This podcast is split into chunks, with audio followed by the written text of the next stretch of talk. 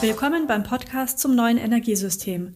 Hier geht es um die Energiezukunft und darum, die Klimaerwärmung auf 1,5 Grad Celsius zu begrenzen. Über 300 Menschen haben im Forschungs- und Demonstrationsprojekt C-Cells gemeinsam eine Blaupause entwickelt, wie die Energiewende sich neu organisieren muss, nämlich zellulär, partizipativ und vielfältig umgesetzt. In dieser Ausgabe spreche ich mit Birgit Haller, die bei C-Cells im Team der Gesamtprojektleitung wichtige Schnittstelle für alle Projektpartner war und so den Weg zum Energiesystem der Zukunft geebnet hat. Hallo Birgit, schön, dass wir heute miteinander das Gespräch führen können. Hallo Melanie. Birgit, du warst ja Mitwirkende im Team der Gesamtprojektleitung und zwar von Januar 2017 bis jetzt März 2021 und bist auch zugleich Herausgeberin des C-Cells Buchs und arbeitest bei der Firma Dr. Langes Energie und Analyse als Projektmanagerin und Consultant. Genau. Ja, danke Melanie. Auch danke für die Einladung hier zum Podcast. Ich freue mich sehr, dass äh, wir hier in dieser Runde auch nochmal ähm, über unser Buch aus dem Projekt C-Cells sprechen können. Ich war jetzt äh, über vier Jahre im Team der Gesamtprojektleitung tätig in diesem ähm, sehr großen Verbundprojekt C-Cells, aber darüber werden wir jetzt gleich noch mehr reden. Ja, das ist der Anlass unseres Gesprächs, richtig? Wir hatten ja früher im C-Sales Projektzeitraum ja jede Woche mehrere Meetings gleich. Insofern freue ich mich umso mehr, dass wir den Podcast zusammen aufnehmen können. Und die erste Frage ist, ähm, für was war denn das Team der Gesamtprojektleitung verantwortlich? Kannst du darüber ein bisschen was erzählen? Ja, gerne. Ja, so wie das äh, Projekt C-Cells ein sehr großes, sehr komplexes Projekt war mit äh, über 50 Partnern aus äh, Wirtschaft, aus äh, Forschungsinstitutionen, ähm, aus ähm, äh, verschiedenen Herstellerunternehmen. So waren wir auch im Team der Gesamtprojektleitung ähm, äh, ja, eher groß aufgestellt. Also wir waren ein Team von über zehn Menschen, die sich um die Leitung, um die Koordination des Projekts gekümmert haben. Wir bei Dr. Langes Energie und Analyse waren hauptsächlich mit Aufgaben der Innenorganisation ähm, beschäftigt, ähm, während andere Partner die Fichten IT Consulting zum Beispiel ähm, das Projekt äh, nach außen repräsentiert haben und auch ähm, dann äh, Aufgaben der Repräsentation und der Moderation übernommen haben. Wir haben uns ähm, bei Dr. Langnes äh, darum gekümmert, wie funktioniert die Zusammenarbeit zwischen den Partnern im Projekt, zwischen den Teilprojekten und den Arbeitspaketen. Dann gab es auch noch die Ebene der Unterarbeitspakete, der Demonstrationszellen. Und auf all diesen Ebenen haben verschiedene Treffen stattgefunden. Wir haben natürlich nicht alle organisiert und durchgeführt. Dazu wären das viel zu viele gewesen. Aber einen großen Teil der, sagen wir, übergeordneten Treffen haben wir äh, geplant und auch organisiert, immer zusammen mit den Partnern. Und ja, und wir haben auch verschiedene Instrumente und Werkzeuge angewandt für die Moderation und auch für den Datenaustausch. Wir hatten eine Plattform für den digitalen Datenaustausch, die uns äh, durch das gesamte Projekt und auch jetzt noch begleitet hat. Ähm, ja, aber viel wichtiger waren eigentlich die Instrumente der Moderation und, und der Zusammenarbeit. Das haben wir auch während des Projekts immer weiter entwickelt. Ähm, zum Beispiel die Accelerator Tour kann man hier nennen, die wir in der zweiten Hälfte äh, durchgeführt haben. Das war praktisch ein, ein Format. Ähm, wir als Gesamtprojektleitung besuchen alle äh, Demonstrationsstandorte, ähm, laden die involvierten Partner äh, dort zusammen ein, um über den Fortschritt im Projekt zu sprechen, um Fragen zu beantworten und äh, um dann auch zu schauen, wie kann man zusammen weiterkommen und wie kann man, wie können wir auch zusammen die gemeinsamen Ziele ähm, verfolgen und äh, letztlich erreichen. Ja, die Accelerator Tour war echt eine coole Veranstaltungsreihe und da gibt's ja auch ein paar Videos auf dem C-Cells YouTube-Kanal, wenn man da nochmal reingucken will diese Schnittstellen zwischen der Gesamtprojektleitung und dann gab es ja noch von der Organisation her sogenannte Regionalkoordinatoren, Teilprojektleiter und Arbeitspaketleiter. Kannst du da noch ein bisschen was erzählen, wo die Schnittstellen waren, was die Gesamtprojektleitung gemacht hat, um all diese ähm, Teams zusammenzubringen?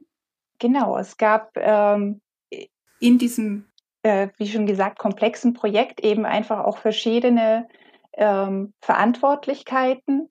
Das Projekt an sich äh, hat sich zellulär organisiert. Dazu kommen wir vielleicht später noch. Die zelluläre Organisation äh, des Energiesystems war ja inhaltlich ähm, Ziel des Projekts, aber auch die Organisation ähm, des, des Projektmanagements war in dem Sinne zellulär, also dass es einfach verschiedene Teams von, und, und Verantwortlichkeiten gab. Und ähm, in diesem Sinne ähm, wie schon gesagt, haben wir uns um die Gesamtprojektorganisation gekümmert, aber genauso gab es eben dann auch weitere äh, Teams vor Ort bei den Partnern, eben die Regionalkoordinatoren. Da gab es ein Team in Baden-Württemberg, eines in Bayern und eines in Hessen. Das waren dann wiederum ähm, eigene Partner vor Ort. Das ist äh, zum einen die Smart Grids Plattform in Baden-Württemberg, dann die FFE, die Forschungsstelle für Energiewirtschaft in Bayern und das House of Energy in Hessen. Und äh, durch die äh, Verortung im Land hatten die Regionalkoordinatoren einen direkteren Bezug zu den Partnern aus ihren Bundesländern, aber auch zur Landespolitik. Ähm, die haben dann jeweils auch die, den Dialog äh, gesucht mit den äh, Landesenergieministerien. Und dies aber immer in Abstimmung auch mit der Gesamtprojektleitung. Und äh, so konnten wir einfach eine gute Durchgängigkeit herstellen von den ähm, war in dem Sinne keine hierarchische oder, oder zentralistische Organisation, sondern eher bottom-up gedacht. Wir äh, hatten die vielen Partner vor Ort in den Ländern, die alle ihre eigenen Ziele und Aufgaben hatten.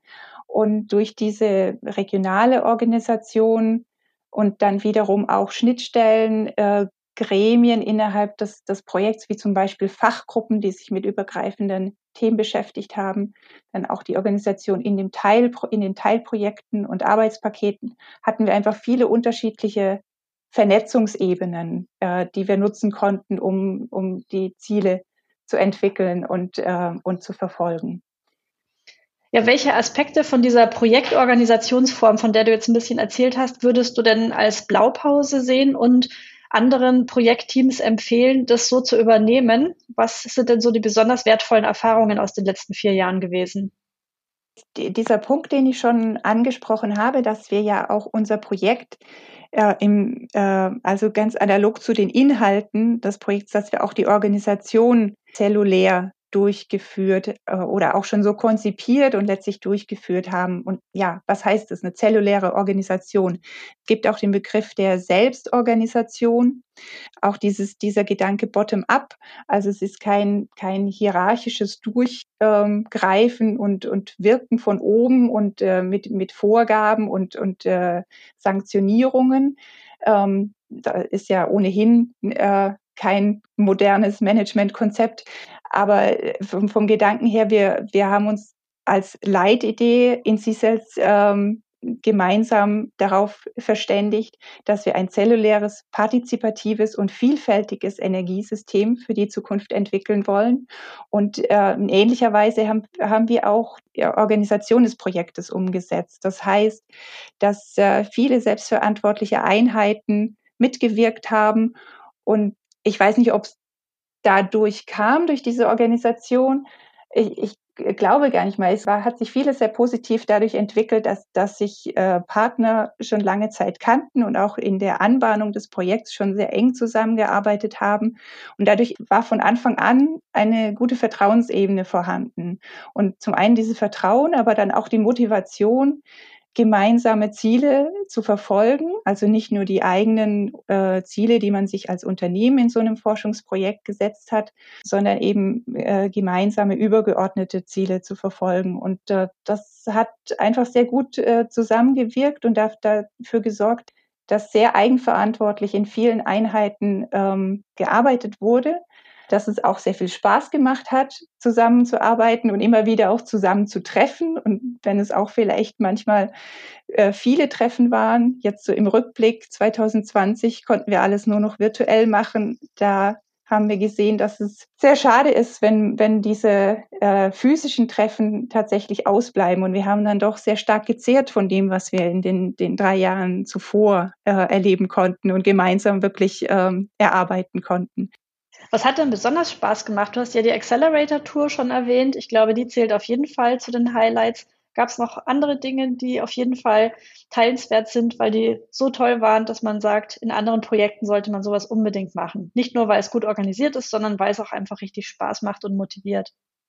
Ähm, ja, sicherlich. Es ist die Accelerator Tour, die, einen äh, großen Schub gebracht hat. Ich weiß nicht, vielleicht äh, ähm, auch noch mal da äh, auf die Details einzugehen. Also ähm, es war wirklich dieser äh, Charme, der dadurch zustande kam, dass, dass wir an vielen Orten wirklich sehen konnten, was passiert, dass wir vor Ort waren bei den Menschen, die die, die einzelnen Projekte entwickelt haben. Also das waren dann zum einen die, die Forschungspartner, aber das waren dann auch Leute wie der Elektriker in der Gemeinde, der die Solaranlagen auf die, die Dächer installiert hat und der sich, äh, der die Leute kennt, äh, der Privathäuser, äh, die, die teilnahmen am Feldversuch und ähm, äh, genau, und da sind wir bei ihm in der Garage gesessen und haben Weißbier getrunken. Und äh, solche Momente, die reichen doch dann ein Projekt sehr an mit, mit äh, schönen Erfahrungen und, und, und man sieht auch den Stolz der Menschen, die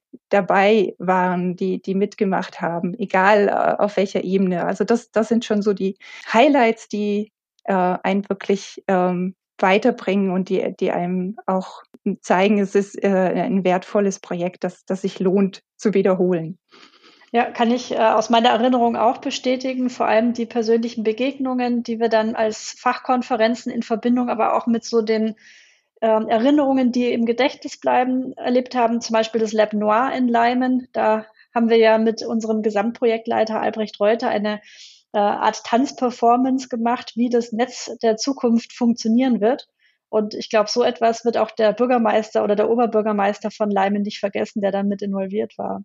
Ja, und vielleicht äh, noch zu erwähnen an der Stelle sind natürlich die Ministerdialoge, die wir in allen drei Bundesländern veranstaltet haben und jetzt zuletzt äh, Ende 2020 geplant war es ja in Berlin, aber letztlich dann virtuell äh, mit Vertretern des Bundeswirtschaftsministeriums und mit allen äh, Energieministerien der, der Länder, der teilnehmenden Länder. Das waren schon auch wirkliche Highlights im Projekt, ähm, wo dann auch äh, sichtbar wurde, was diesen Schaufenstercharakter von C-Cells ausmacht, dass man einfach eine viel stärkere äh, Bindung zur Politik hat und dass wir eine Sichtbarkeit herstellen konnten und ähm, dass auch wirklich ein, ein Dialog stattfinden konnte zwischen den Projektbeteiligten und all den begleitenden Institutionen. Die ganzen Erfahrungen jetzt zu dieser Projektorganisation sind ja der eine Fundus für sich und der andere Fundus ist die Projektergebnisse. Die sind wie bei einem geförderten Forschungsprojekt üblich ja in Form von entsprechenden Schlussberichten zusammengefasst, die der Fördergeber bekommt. Aber es ist ja auch ein ganz besonderes Produkt entstanden, nämlich das C-Cells Buch. Und da bist du mit Herausgeberin. Vielleicht erst die Frage, wie seid ihr denn auf die Idee gekommen, dieses, dieses C-Cells Buch herauszugeben? Ja, du hast es schon angesprochen. Schlussberichte und Ergebnisdokumentationen sind zu verfassen in so einem geförderten Projekt. Das war uns einfach zu wenig. Wir haben dran gedacht, wir wollen nicht einfach nur äh, Meilensteine abhaken und sagen, das haben wir erledigt, das haben wir geschafft, sondern wir wollten ein ähm, Format nutzen, mit dem wir mehr Menschen ansprechen können als nur den Fördergeber.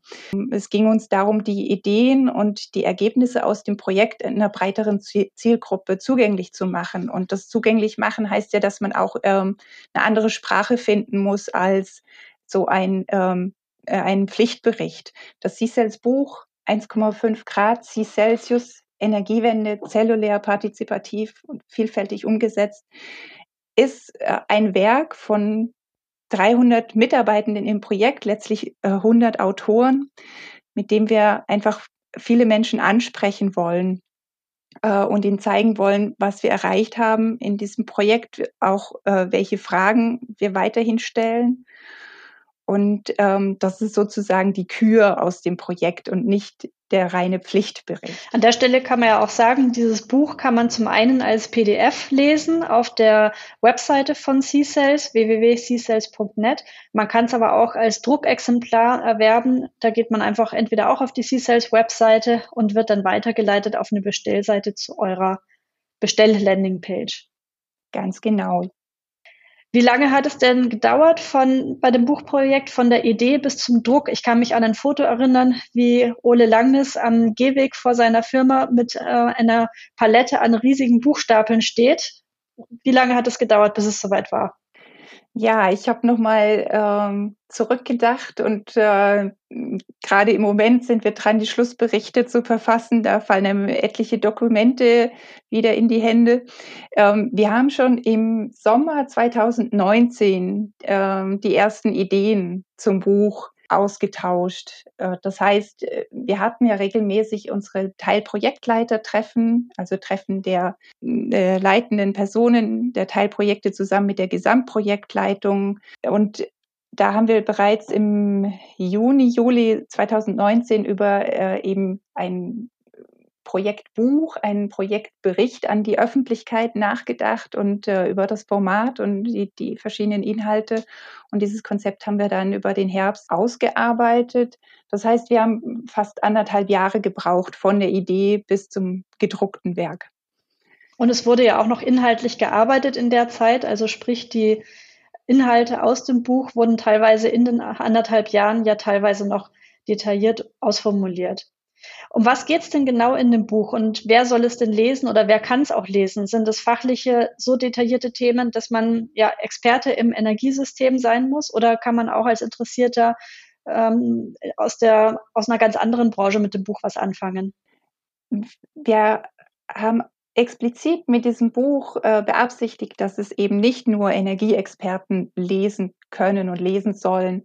Ähm, es geht uns darum, eine breite interessierte Öffentlichkeit anzusprechen. Das können Menschen sein, die in Gemeinden sich für die Energiewende interessieren und äh, äh, zum Beispiel an Klimaschutzprojekten mitarbeiten.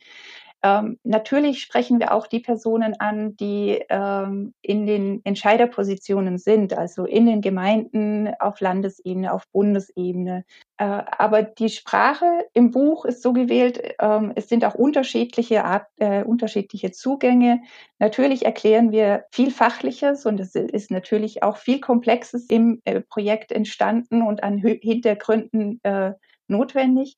Aber wir haben zum Beispiel immer wieder kleine Stories am, am Rande, ähm, User Stories oder die, die Nutzergeschichten, Nutzerinnen, die zeigen, wie jetzt zum Beispiel die Familie flexibel ihre Solaranlage einsetzt und damit Flexibilität anbietet oder einen Batteriespeicher in Zusammenhang mit einer Solaranlage und mit einem äh, E-Fahrzeug. Wir haben die Person äh, Ursula Unternehmerin zum Beispiel, die äh, ganz besonders in ihrer, ihrem Unternehmen daran arbeitet, auch nicht nur Energie einzusparen, energieeffizient zu arbeiten, sondern zum Beispiel äh, Flexibilität bereitzustellen und damit auch ähm, ja, einen finanziellen Nutzen fürs Unternehmen einerseits zu erzeugen, aber auch dann eben netzdienlich im System, im Energiesystem zu arbeiten. Jetzt noch so eine doch fachlich vielleicht detailliertere Frage. Das Buch hat den Titel 1,5 Grad Celsius, spielt damit ja auch auf die Begrenzung der Klimaerwärmung an, also auf die Begrenzung auf 1,5 Grad Celsius. Wie groß ist denn die Chance, beziehungsweise wie schätzen denn die Autoren des C-Cells Buches ein, dass dieses Energiesystem der Zukunft, so wie das als Blaupause bei C-Cells entwickelt wurde, tatsächlich diesen Beitrag leisten kann, um die Klimaerwärmung zu begrenzen? Ja, die Frage nach der Chance, wie groß ist die Chance, die ist natürlich schwierig. Ähm, natürlich äh, müssen wir eine Antwort finden auf diese Frage, schaffen wir es 1,5 Grad Celsius Begrenzung der Klimaerwärmung hinzukriegen. Und äh, das Projekt C-Cells ist eine Antwort darauf. Äh, so, so verstehe ich uns äh, und die, die, die äh, Antworten, die, die wir gefunden haben im Projekt. Natürlich wissen wir nicht, was daraus wird, was in fünf Jahren, was in zehn Jahren ist. Aber als C-Cells mit dem Ansatz, das Energiesystem zellulär und partizipativ äh, zu gestalten, ist äh, eine Antwort, die sich die Politik, die Energiepolitik, aber auch die Energiewirtschaft und das, die, die Industrie äh, insgesamt und die Gesellschaft insgesamt äh, zunutze machen kann, um die Herausforderungen äh, anzugehen, ähm, erneuerbare Energien ins, in das System zu integrieren und damit Klimaerwärmung zu begrenzen. Natürlich ist es auch die Frage, äh, wenn wir das hier in Deutschland erreichen, wie, wir, wie sind insgesamt die Wirkungen global? Wir haben nicht auf alles Einfluss, das, das ist klar. Aber wir können in Deutschland zeigen, welche Antworten gibt es auf diese Frage 1,5 Grad, ja oder nein. Und ja, es ist vielleicht auch nicht diese Frage ja oder nein, sondern es ist, ist ein Weg dahin. Ähm, und wir, wir können nur äh, versuchen, in die richtige Richtung zu gehen. Und ähm, das zeigen wir mit C-Cells aus, äh, aus meiner Sicht, dass wir hier äh, den Weg einschlagen müssen, ganz deutlich mehr erneuerbare Energien, viel mehr erneuerbare Energien ins System zu bringen und ähm, diese auch effizient zu nutzen und damit eben komplett wegzukommen von den fossilen Energien und ganz wichtig dabei, auch alle Menschen mitzunehmen. Und das ist das Partizipative im Projekt, ähm, dass, dass wirklich auch die Menschen hier eine gestaltende Rolle spielen können. Also C-Cells als Handlungsanleitung eigentlich oder auch Blaupause, wie es ja immer bezeichnet wird. Und insofern haben wir uns ja auch ähm, diese Mühe gemacht, das Buch zu schreiben als Autoren und ihr als Herausgeber das dann in die Öffentlichkeit zu bringen, mit der Hoffnung, dass dann doch viele sich davon nochmal motivieren lassen und Anregungen herausziehen, diese Projektergebnisse, die in C-Cells entwickelt wurden, auf die eigenen Bedürfnisse hin umzusetzen. Also sprich zellulär, das ist ja die Idee dabei. Eine Gemeinde oder eine, ein Landkreis könnte theoretisch einiges aus dem C-Cells-Projekt mitnehmen und für die eigenen Bedürfnisse umsetzen und so die lokale Energiewende vor Ort vorantreiben. So als Abschlussfrage, äh, was wirst du denn von der C-Cells-Zeit mal deinen Enkelkindern erzählen? Irgendwas, was besonders hängen geblieben ist, beziehungsweise von dem du sagst, darauf kann man schon ein bisschen stolz sein, dass man damit Meilensteine geschaffen hat? Ja, äh, im Jahr 2050 vielleicht, wenn's, äh, ist die Frage, ähm, wo werden wir dann stehen? Natürlich verbinde ich damit die Hoffnung, dass wir dann sagen können, ähm, wir haben die Energiewende geschafft oder wir haben hoffentlich einen großen Teil geschafft und vor allem, äh, was ich wichtig finde, den, den Blick immer auch auf die globale Ebene zu wenden und zu schauen, haben wir es denn bis dahin wirklich geschafft, Trendwende zu vollziehen und äh, CO2-Emissionen zu reduzieren. Äh, wir müssen es bis dahin geschafft haben, äh, kein CO2 mehr zu emittieren. Ähm, dann der Blick zurück. Äh, was haben wir damals in C-Cells gemacht? Äh, ja, ich würde sagen, wir haben in einer Zeit, als es noch Atomkraftwerke und Kohlekraftwerke gab, als sie noch am Laufen waren in Deutschland, waren wir mit einem ganzen Haufen verrückter Leute zusammen und haben versucht, mehr saubere Energie ins System, in das Stromnetz zu bringen. Das war damals nicht ganz einfach und wir mussten noch ganz schön viele Hürden überwinden. Aber vielleicht waren die verrückten Ideen die richtigen und vielleicht waren wir aber auch gar nicht verrückt genug. Und äh, ich verbinde wirklich die Hoffnung damit, dass wir mit den Ideen, die wir jetzt äh, ausgearbeitet haben, und wirklich ist es ja ein, ein Fahrplan, eine Blaupause als eine Handlungsanleitung, dass damit auch wirklich ähm, Veränderungen vollzogen werden können. Ja, und die C-Sales-Community hat ja auch nicht aufgehört, verrückte Ideen zu entwickeln und sich auszutauschen. Es gibt als Folgeorganisation den C-Sales Club. Das ist kein Projekt, sondern das ist eine ähm, nicht geförderte und auf eigene Faust organisierte Form des weiteren Austauschs. Und dieser Podcast ist ja auch mit im Rahmen von diesem C-Sales Club entstanden. Ganz lieben Dank, Birgit, für den Austausch. Wer sich zum Thema Organisationsform in Forschungs- und Demonstrationsprojekten weiter erkundigen will, findet dich auf LinkedIn. Und ähm, vielen Dank.